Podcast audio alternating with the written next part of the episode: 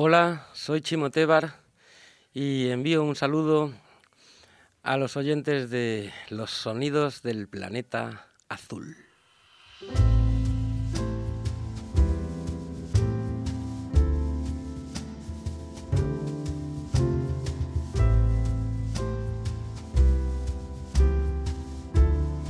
Hoy en el tiempo del programa Los Sonidos del Planeta Azul vamos a recibir a un ilustre del jazz, del jazz mediterráneo. Luego nos explicará por qué.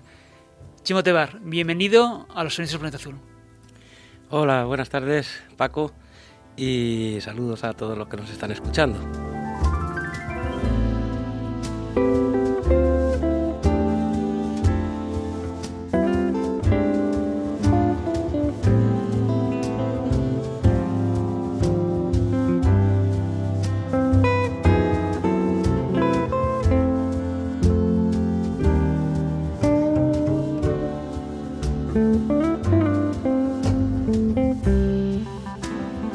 Ocasión presentando además un, nuevo trabajo y que has grabado junto a una cantidad casi casi inmensa de gente, ¿no? Eh, pues es un proyecto, como has dicho, en un formato grande de Big Band, que se titula African Jazz Dance Big Band y que cuenta con, con artistas invitados mm, de, a nivel de solistas, ¿no? Y que sobre todo, eh, de alguna forma, eh, el objetivo de este proyecto era, eh, son varios, ¿no? pero uno de ellos, de los más importantes, es juntar a músicos que no son aún profesionales, músicos que tienen proyección y que tienen ahí un potencial, junto con músicos ya consolidados, tanto del ámbito de la escena valenciana, que eso como bien sabes, hay artistas valencianos que, tienen eh, renombre internacional, como David Pastor, por ejemplo, y artistas también eh, norteamericanos o solistas ya de, trayectoria de trayectoria muy reconocida.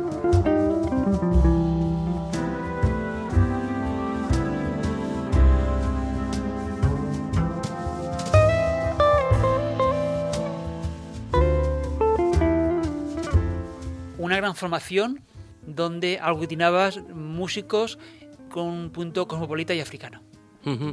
Exacto. Este proyecto realmente nació en el año 2009 en el Museo de Arte Moderno en el IBAM, en el cual eh, yo estaba haciendo la dirección artística de, este proyecto de investigación en torno al jazz en el propio museo y teníamos pues varias formaciones residentes eh, que, bueno de alguna forma era la primera, el primer proyecto de esas características en España, que se asemejaba en un momento dado a la Viena Orchestra, es decir, a proyectos que, eh, de jazz de alguna forma institucionales. Entonces teníamos varias, varios grupos residentes, una big band de jazz, un ensemble que se llama Vivan Jazz Ensemble y también esta orquesta de jazz que se, que se llamaba África Jazz Dance Big Band. Iván África Jazz Dance Big Band. Y entonces ahí es donde de alguna forma comenzó todo y nos dio la oportunidad de poder armar un proyecto de esta, de esta envergadura, ¿no? porque evidentemente eh, juntar todos estos músicos de tantos países y aparte este proyecto concretamente multiétnico, que además eh, incluye el, el elemento danza, el elemento performance, en, el, proyecto, que evidentemente no se puede escuchar en el CD, pero por eso hemos sacado el CD con un DVD, es decir, lleva dos discos, donde en un momento dado el espectáculo, porque es un, es un proyecto que aparte de disfrutarlo con el sonido, pues también es un proyecto que visualmente es espectacular, porque tiene la fusión de danzas africanas con, con el jazz, y ahí es donde arrancó todo pues con los años pues sabes que desde el punto de vista social, político, etcétera, ha habido cambios y bueno, y entonces ahora mismo estaba ese proyecto como si dijéramos congelado, ¿no? Pero yo lo tenía ahí porque se hizo mucho trabajo a nivel de composición, de arreglos y de, estructura y siempre me decían los componentes del, de la banda, ¿no?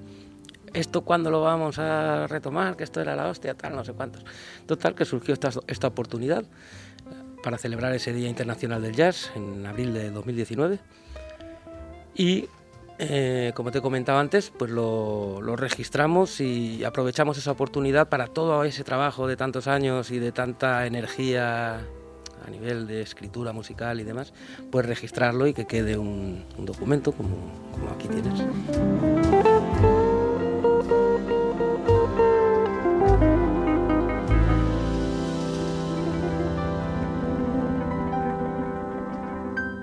Un trabajo que combina la grabación en directo con las grabaciones en estudio. Sí, de hecho eh, surgió a raíz de una de un concierto que hicimos en el Día Internacional del Jazz este año 2019 y a raíz de ahí surgió la posibilidad eh, la opción de, de registrar ese concierto quedó muy bien y ahí es cuando nos planteamos editar un disco. Y evidentemente pues todo el concierto no estaba esto hablando sinceramente no estaba para editarlo en un disco. Cogí los temas así que mejor se interpretaron y que mejor salieron a todos los niveles tanto de interpretación como de solistas etcétera y completé el disco pues con, con algunas grabaciones de estudio en mi estudio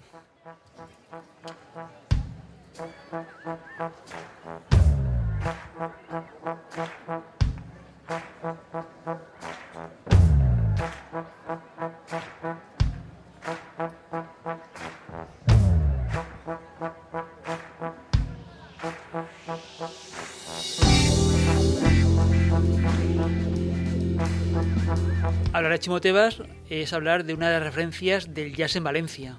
Eh, Jorge Puñonosa, en la biografía que publicó recientemente, la guitarra de jazz mediterráneo, habla de ti como una segunda generación de músicos de jazz.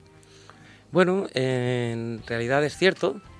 Eh, José Puñonosa, como bien sabéis, es, está licenciado como doctor cum laude eso en la Universidad de Valencia como investigador musical y me merece todos sus respetos y aparte eh, todos los respetos y aparte pues evidentemente agradecido de que haya decidido pues eh, trabajar con, con, con, mi figura ¿no? y con lo que yo de alguna forma he ido haciendo en todos estos años y el, en esta referencia que tú haces de segunda generación es cierto o quizás sería tercera la real. Lo que pasa es que la primera, primera, primera fue tan simbólica y tan minimal que casi que no cuenta, ¿no? Es decir, yo en ese sentido eh, estoy de acuerdo con, con José Pruñonosa, porque la primera generación real de jazz en Valencia que, los artistas más representativos pueden ser Carlos González, Donato Marot, eh, Miguel Benet, Luis Yario, Salvador Faust, pues fueron los que impulsaron esta, este movimiento que hoy en día, como bien ves, eh, y la gente sabe, pues está muy arraigado y muy, y muy considerado, tanto a nivel nacional como a nivel internacional.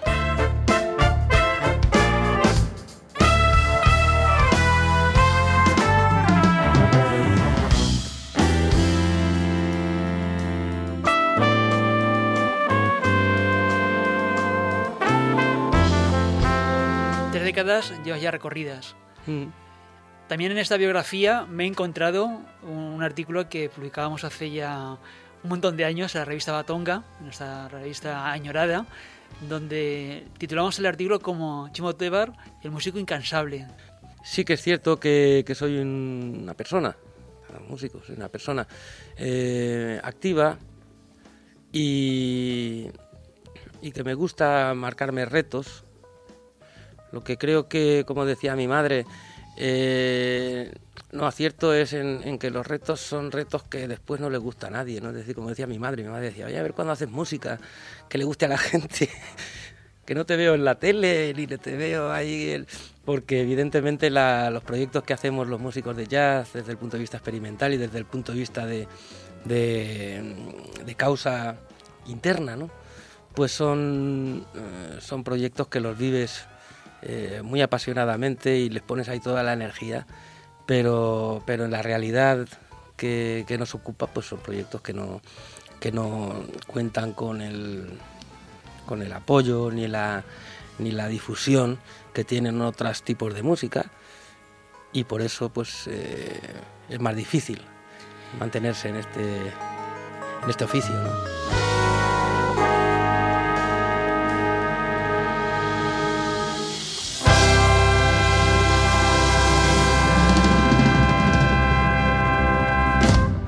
La guitarra? ¿Por qué? Bueno, no la elegí, eh, fue casualidad. Ten en cuenta que yo cuando empecé a tocar la guitarra tenía 6, 7 años y fue por casualidad también. Eh, supongo que alguna gente que me haya podido eh, leer o seguir sabrá que yo empecé a tocar la guitarra por, como remedio que me pusieron mis padres para que no me comieran las uñas. ¿no? Entonces, no fue una decisión. Llegó a mis manos una guitarra y por casualidad le, le cogí el gusto. Tuve la suerte de tener unos padres que, que eran pues trabajadores normales, ¿no? Eh, pero que tenían esa, esa visión, llamemos, moderna, dentro de su ignorancia o su incultura, ¿no? Eh, de apoyar lo que en un momento dado, en este caso su hijo, que era yo, pues quería hacer. Yo tenía inquietud por la guitarra y me apoyaron completamente a, todos los niveles para que aprendiera y que... lo digo esto porque muchas veces los padres, yo soy padre de tres hijos también, pero he visto muchas veces en, compañeros de mi generación, ¿no? Que tienes la inquietud a lo mejor de una disciplina artística y los padres siempre dicen, bueno, sí, está muy bien, pero primero eh, haz una carrera de verdad y eh, consigue un trabajo de verdad y la música o, el arte o la pintura, ¿no? Eh, pues la tienes como, como un hobby, ¿no? En este caso mis padres pues no me pusieron ningún, ninguna condición, me apoyaron y bueno, pues eh, a partir de ahí pues he tenido la suerte de poder tener muy buenos profesores y evidentemente lo que como aquí no hay engaño ni trampa ni cartón en las horas que le he dedicado a aprender, a investigar, a descubrir cosas con la música y con la guitarra, pues evidentemente al final dan el fruto, ¿no?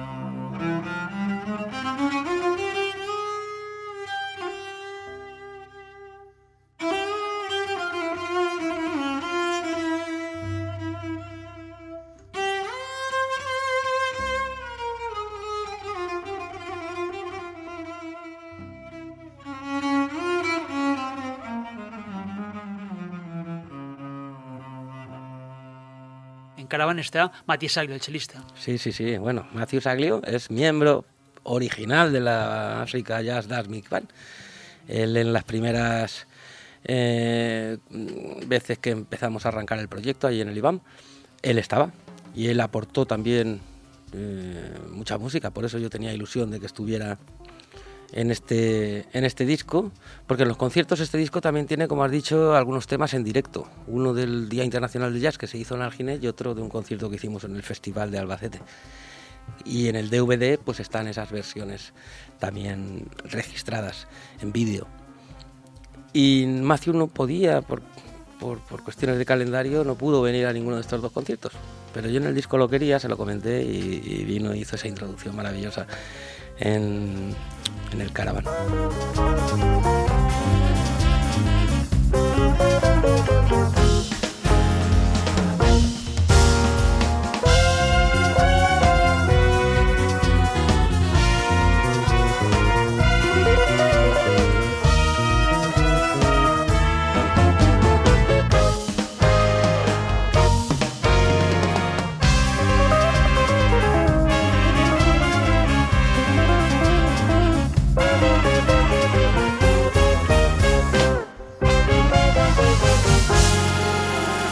Caravan es una versión de Caravan que hice en mi disco anterior, que se titula, Con Alma and United.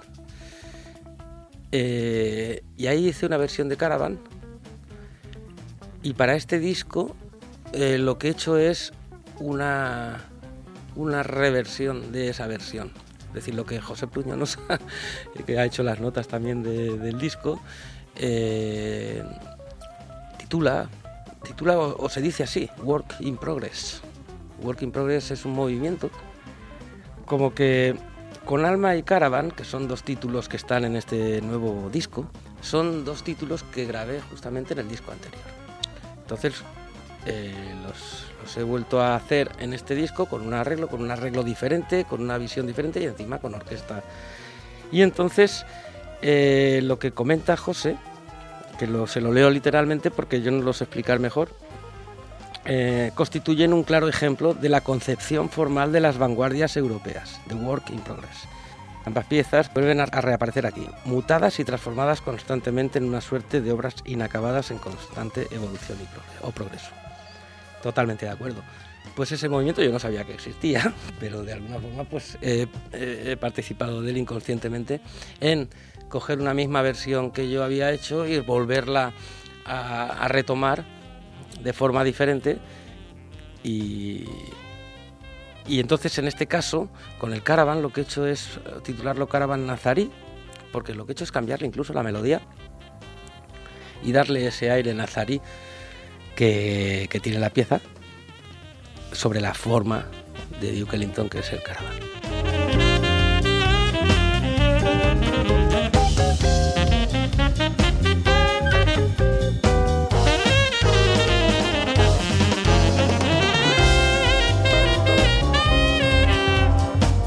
Luis Granell.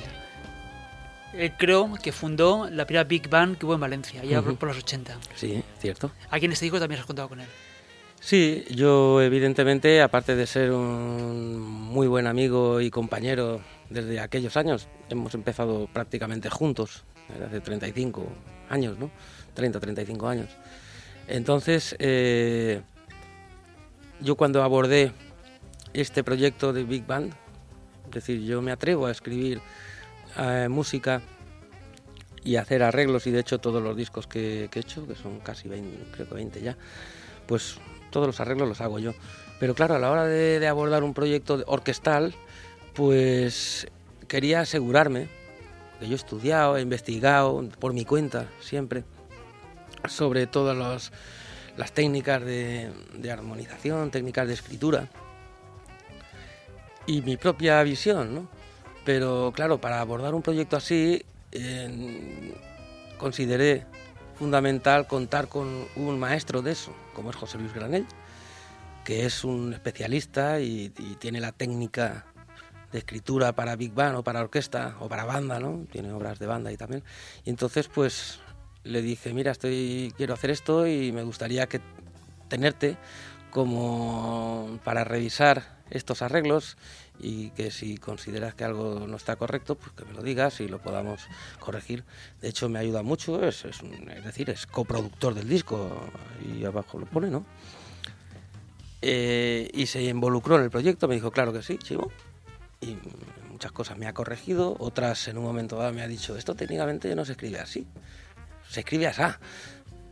Y lo probábamos y en un momento dado decía, pues a mí no prefiero como yo lo he escrito, la sonoridad que crea, ¿no? aunque técnicamente no sea la, la, correcta, ¿no? o la ortodoxa, o la académica. ¿no?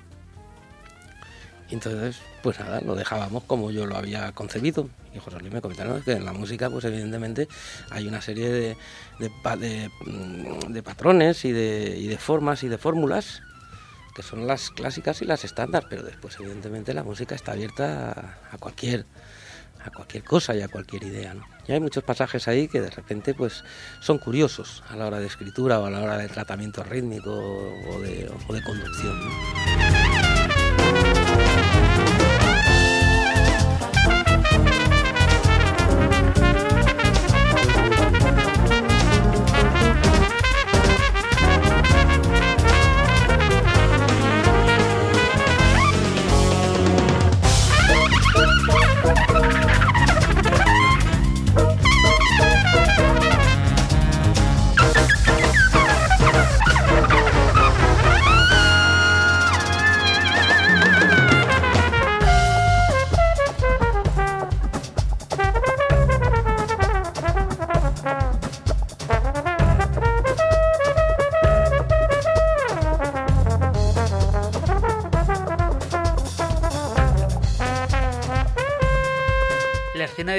De los años 80, el periodo Club de Jazz, centro neurálgico de encuentro entre los amantes del jazz, pero también para los músicos, ¿no? un espacio donde ir a escuchar música, pero también donde aprender, donde convivir con otros músicos y beber de esos otros invitados que venían de fuera. exacto, así es. Ahí nos pasábamos las noches durante toda la semana, pues eso, escuchando los artistas internacionales que, que venían y después en las jam sessions que hacíamos y tocando también con nuestros grupos. Es decir, era un, un lugar donde se concentraba el jazz, tanto a nivel de, de escucha como a nivel de formación ¿no? y de relaciones.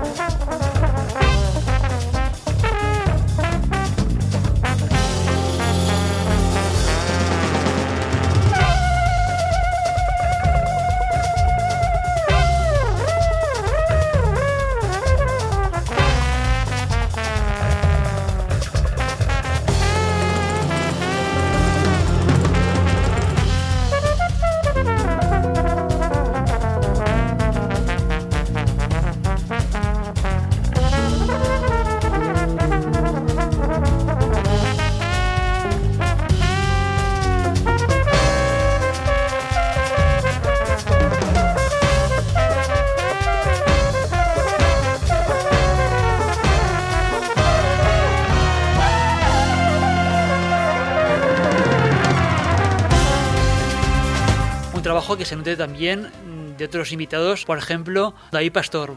Mm, es uno de los mejores trompetistas que hay en el mundo ahora mismo. Eh, y aparte unas cualidades técnicas eh, extraordinarias. Es decir, cualquier orquesta o cualquier grupo que quiera tener un trompetista versátil, un trompetista competente que puede hacer desde un primer trompeta hasta un cuarto, ser un solista principal. Es decir, eso es muy difícil y David Pastor pues reúne esas condiciones y ahí está. De hecho, acaba de ganar el premio mejor disco de jazz de este premio es Carlos Santos. De que desde aquí pues le mando un saludo y una felicitación porque como bien has dicho merecidamente este, este músico valenciano es, es un embajador de la música de este país merecido y además como persona un fantástico una fantástica persona.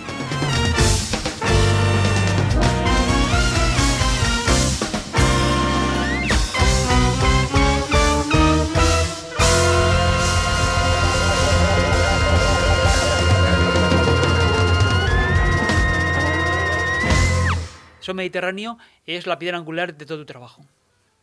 Sí, la verdad es que eh, la etiqueta Son Mediterráneo eh, en realidad no es nada, es el título de un, de un disco que decidí titularlo Son Mediterráneo. Sí que es cierto, bueno, después evidentemente pues las, eh, la crítica especializada, los periodistas, que de alguna forma entiendo que que se necesita, pues de alguna forma, etiquetar las diferentes cosas para que puedan ser identificadas, ¿no? Pues empezó a hablar del son mediterráneo como una forma de hacer música o como una, un sonido dentro de lo que pueda ser la fusión del jazz con otras músicas, ¿no? Y bueno, al final como que se ha consolidado esa, esa etiqueta y me, y la verdad es que me gusta, es decir, porque de alguna forma también estoy de acuerdo en el, en el concepto de que el jazz mediterráneo o son mediterráneo, pues tiene unas características y esas características radican en, en esa sonoridad. Y cuando me lo preguntan, pues lo digo, y ahora que me lo has preguntado, pues lo vuelvo a decir. Es decir, el jazz tiene, o el blues, tiene una, una connotación, una filosofía eh, reivindicativa, eh, triste, de desamor, todas las letras de, los temas de blues son, me has dejado, tal, no sé cuánto, es muy, triste, ¿no? Y después se convirtió eh, el jazz en la música popular y de baile en, los Estados Unidos, ¿no? Y las músicas mediterráneas tienen un componente mucho más festivo, mucho más alegre, mucho más colorista. Entonces, yo soy de, Valencia y las músicas mediterráneas, pues evidentemente las bebo y corren por mi sangre. Y sí que me di cuenta desde un principio, eh, escuchando y investigando y con la inquietud de intentar hacer algo, ¿no? De que hay que intentar tener una voz propia o hacer una música que, tenga algo diferente a, a lo que hacen los demás, ¿no? Y en este caso pues se me ocurrió y pensé que era una buena, una buena, un buen camino intentar hacer eso, un jazz que tenga esa, ese color, un jazz luminoso, ¿no? Y bueno, y en todos estos años ya tengo mis fórmulas y mis triquiñuelas a la hora de, de, componer la música, de hacer los arreglos, de buscar las armonías y los ritmos, para que tenga siempre ese, eh, ese, ese color. ¿no?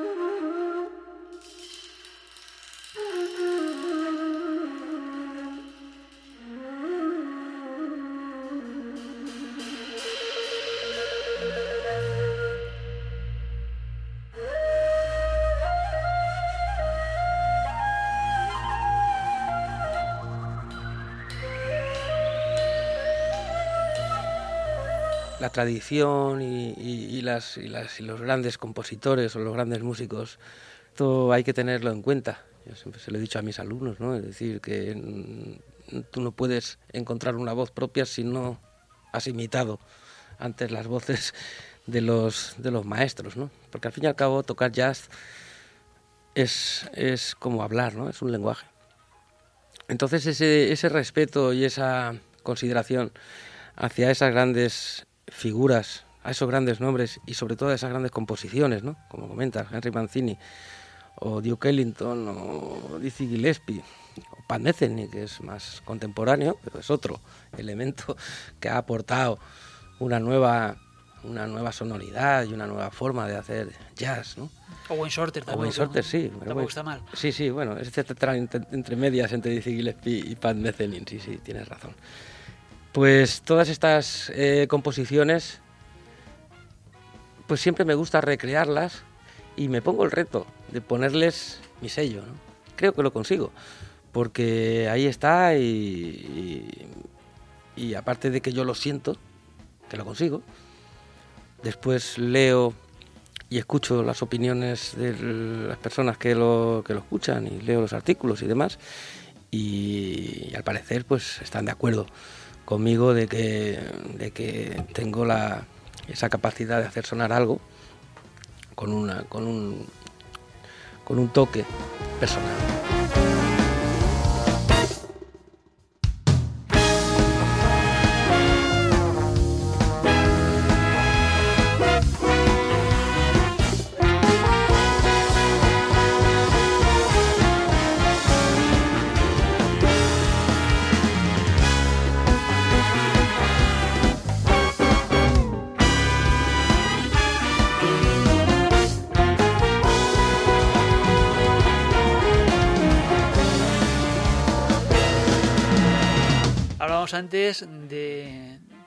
Ti como perteneciente a una segunda, tercera generación, decías tú.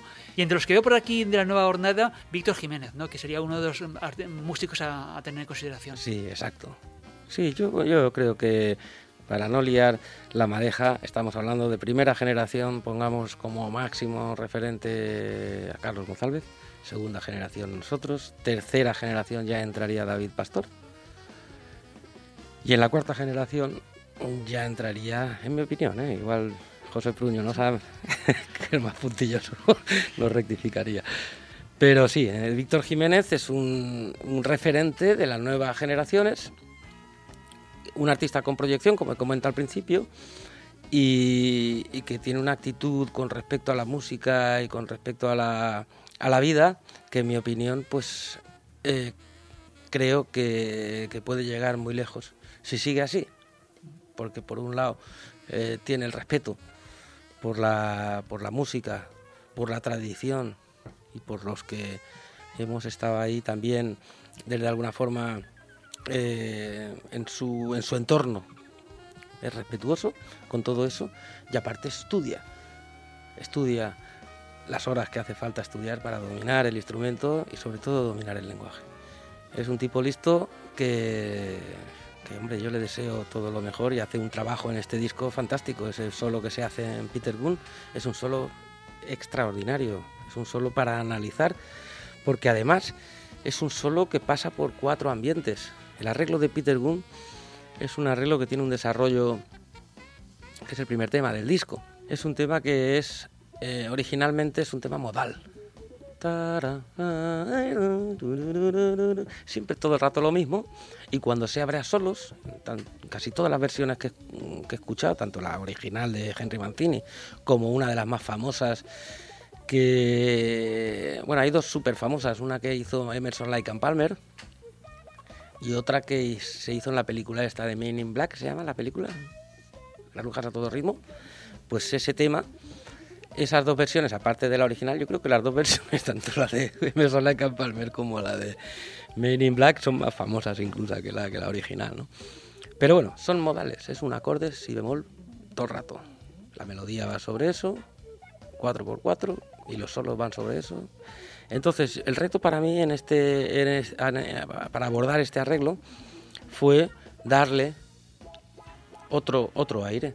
Entonces lo que he hecho es armonizar cada parte, cada vez que suena la melodía que se va repitiendo. el tema es así, son, solamente esos, dos motivos eh, melódicos.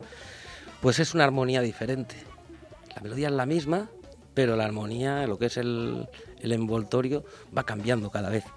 Y después el planteamiento de solos, es un, eh, hay dos solos, uno que se lo di a Víctor Jiménez y otro que es el que hago yo, el segundo. El primero tiene un desarrollo ambiental de cuatro ambientes diferentes. Uno, que el, ritmo pasa a ritmo de boogaloo, funky. El segundo es una parte free, atonal. La tercera parte pasa a balada y la cuarta parte hace al guiño al, Peter Gunn de Henry Mancini con la línea esta tradicional que conocemos todos. Pues ahí, en la última parte del solo, y ese desarrollo que hace Víctor Jiménez en esas cuatro ambientes tan diferentes, cómo los conecta y cómo lo conduce, la verdad es que es maravilloso y le quiero felicitar porque eso no es fácil hacer un solo tan largo y con tantas ondas diferentes al mismo tiempo.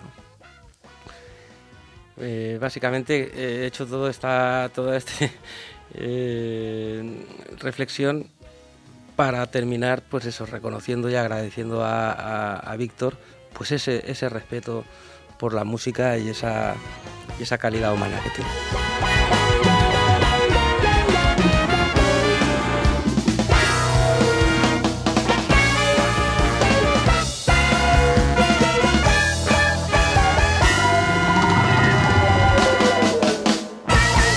También has tenido tu etapa neoyorquina, capital del jazz a nivel mundial, al menos históricamente. Tuve la oportunidad mm, del circunstancial de la vida, ¿no? De, poder aterrizar por allí. Estuve unos cuantos años viviendo y, los objetivos, como comentábamos al principio, pues era un objetivo. El, el hecho de...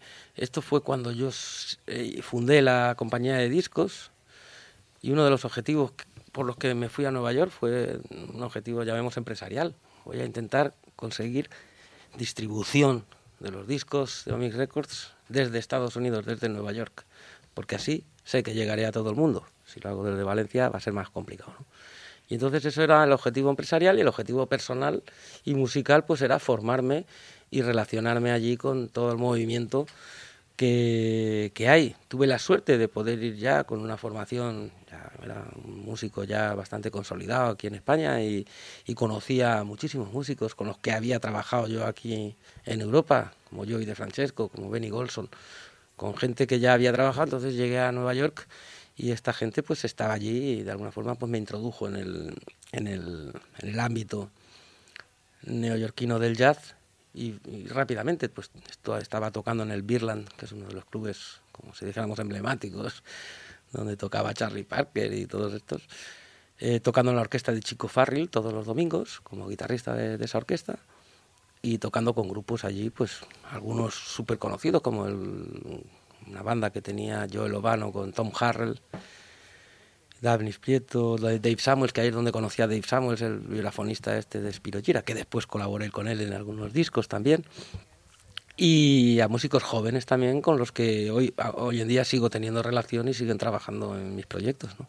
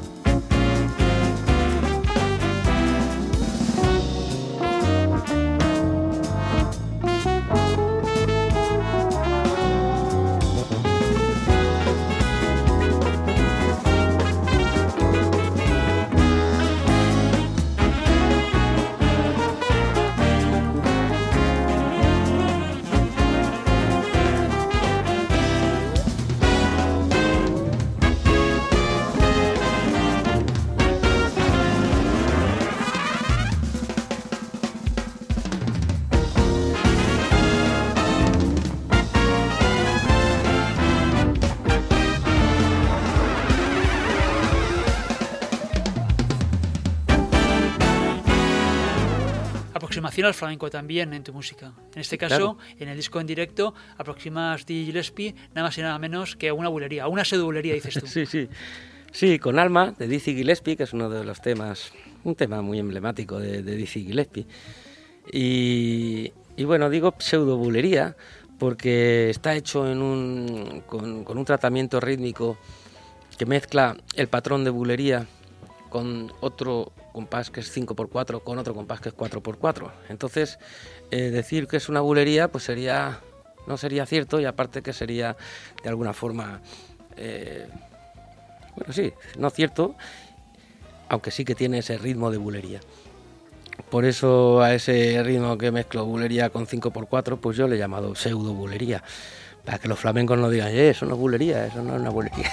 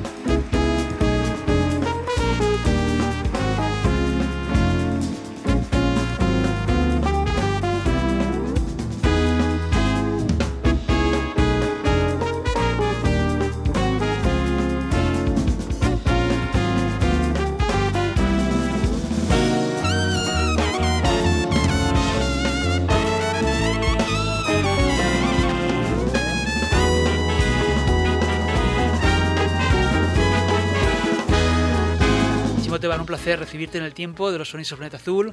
Gracias por presentarnos este nuevo trabajo. Es de Chimo Tebar, African Jazz Dance Big Band. Muchas gracias y nada, eh, felicidades por el programa.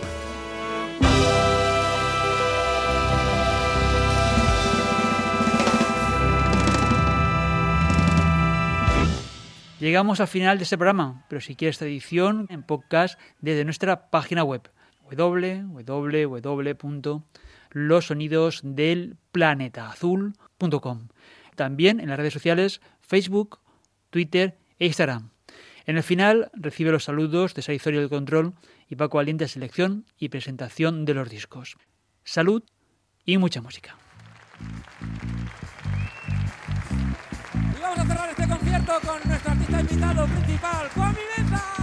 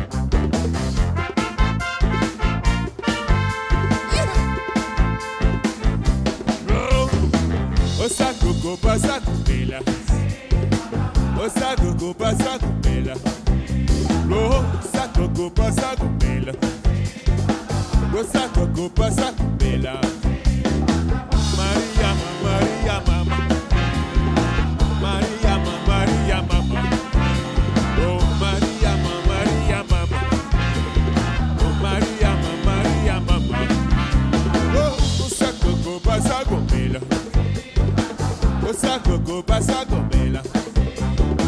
Rosa coco passa gobela. Rosa coco passa